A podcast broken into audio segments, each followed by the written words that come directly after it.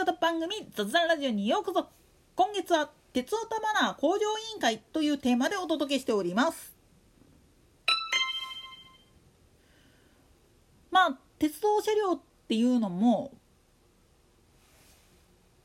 その鉄道会社の車両基地とかに入るまでには必ずそれを製造する車両工場があって車両製造を行ってるメーカーさんの工場があってそこからまあ陸路であるいは台船って言って専用の船を使って輸送してくるわけなんだけれどもこれねあの普通の YouTuber さんとかだったら分かるんだけど鉄オタ系の YouTuber さんの中にはねメディアとタッグ組んで撮影してるんならともかくそうじゃない人っていうのは結構いるように見えるんですよね。なんでやねんそもそもこれ輸送に関する情報っていうのは極秘項目でありだいたい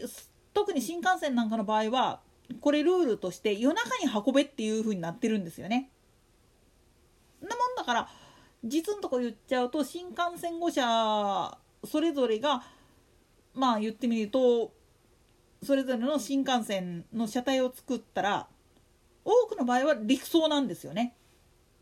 まあ、関西で言ってしまうと近畿車両と川中がそうなんだけれどもこの2社からまあ言ってみると鳥貝車両基地に持っていくあるいはまあ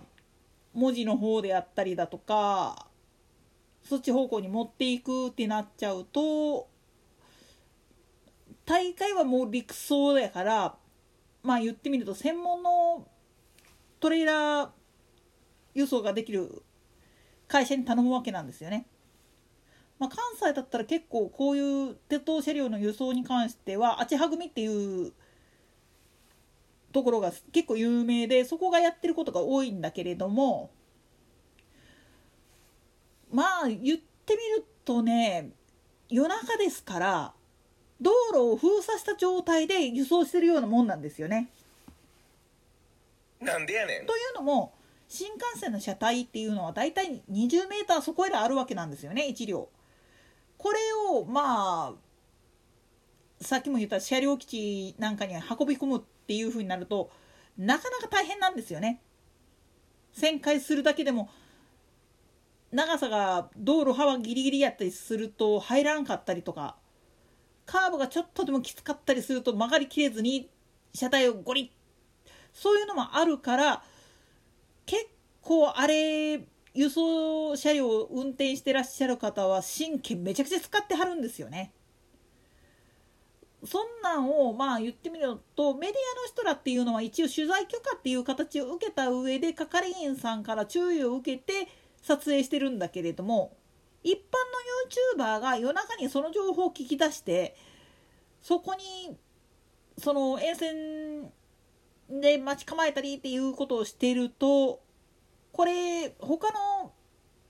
深夜にトラック輸送とか行っているドライバーなんかの迷惑になる可能性があるんですよね。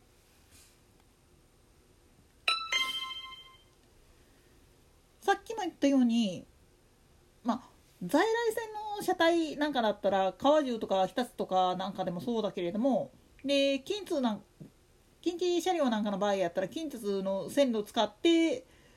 バーって出すことができる、あのー、出そうと思ったらできるけどそれがまあ言ってみると新幹線とつながってたらそれこそ本当に JR からディーゼル機関車借りてきてそのまま JR の路線で行きゃいいんですよ。秋田とか山形なんかの場合は。実際にそれで出してますからねけどあのー、普通のところはその新幹線とは絶対つながってないもんだから輸送するとなったらそうそのトレーラーで輸送してるわけだしで必ず速度とかも決まってるんですよね。そうなっちゃうと何が起きるかって言ったらまあぶっちゃけ論で言ってしまうとあのー、機密情報を運んでるようなもんですから傷つけたりしたらもうその時点で返品って言ったかってえーっていう状態になっちゃうんですよね。同時にまあ言ってみるとそれを管理している会社自体もそういうことで万一道路とかを塞いでしまったらそれこそ本当に道交法違反とかどころの騒ぎじゃなくなっちゃうんですよね。物が物だけに輸送するにしたってその手段が道路しかないから鉄路が使えないから普通に自動車で運んできましたっつったかってその道路幅がギリギリやったりするとやっぱ余計なことされた時の惨事っていうのが想定されるわけなんですよね。そうなっちゃうとやっぱり輸送する時はなるだけ人にバレないようにみたいな格好にさらになってしまうんですよね。だから本来であればまあ言ってみると取りたい気持ちはわかるけれども狙って取るっていうのはおいらはあんまりよろしくないんじゃないかなって思うんですよね。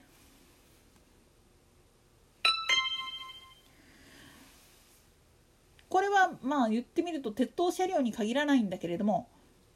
いろんな写真を撮るにしたって狙って撮った写真っていうのはバズらないですね。なぜなら